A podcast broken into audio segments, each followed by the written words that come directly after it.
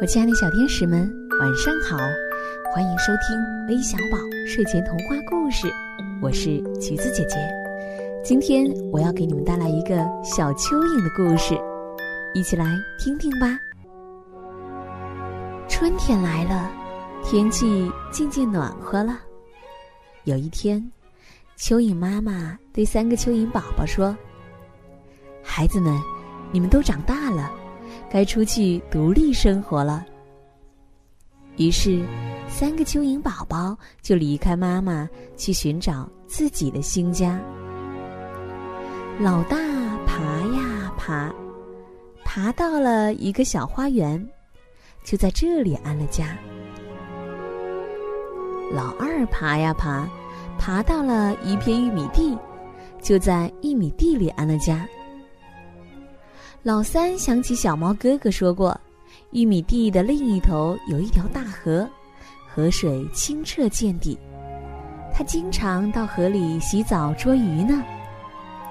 他还想起小鸟姐姐说过，大河对面有一片很大很大的森林，树林里有各种树，还有五颜六色的野花，漂亮极了。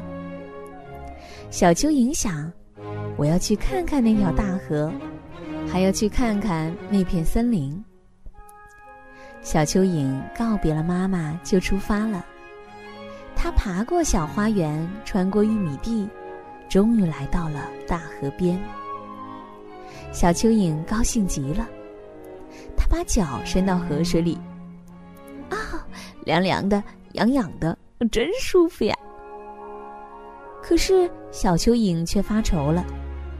河水这么深，水流这么急，我怎么才能过河呢？这时，小鸟姐姐到河边喝水，看到了正在发愁的小蚯蚓，问道：“小蚯蚓，你怎么了？”“我想到河对岸的森林去，可是不知道该怎么过河。”“我送你过河吧。”于是，小鸟用爪子抓起了小蚯蚓，拍拍翅膀，帮小蚯蚓渡过了河。小蚯蚓谢过小鸟姐姐，又继续出发了。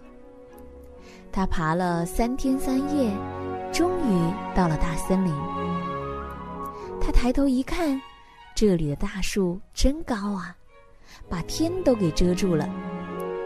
地上铺满了树叶。盛开着五彩缤纷的野花，真是美极了。小蚯蚓想：“我喜欢这里。”它爬到一棵大树后面，觉得这里很好，没有大风吹，也没有太阳晒，土壤湿湿的，于是就决定把家安在这里。小蚯蚓打了一个洞，又用金黄色的叶子做了一扇门。在自己的新家里美美的睡了一觉。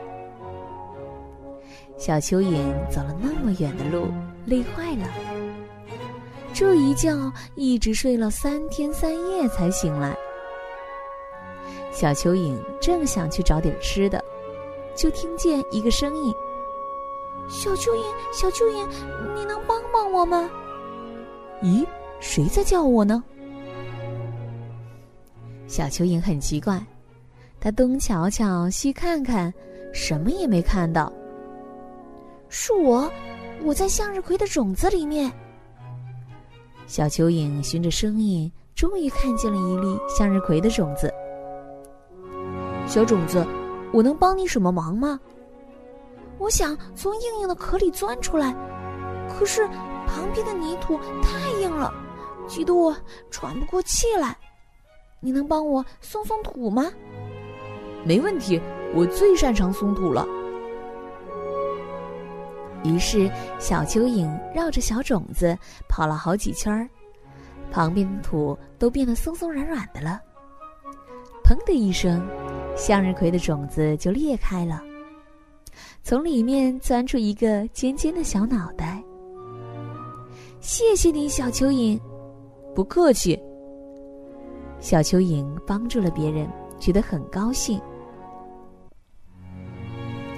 小蚯蚓吃完饭，刚想休息一会儿，又听见一个声音：“小蚯蚓，小蚯蚓，你能帮帮我吗？”咦，谁在叫我呢？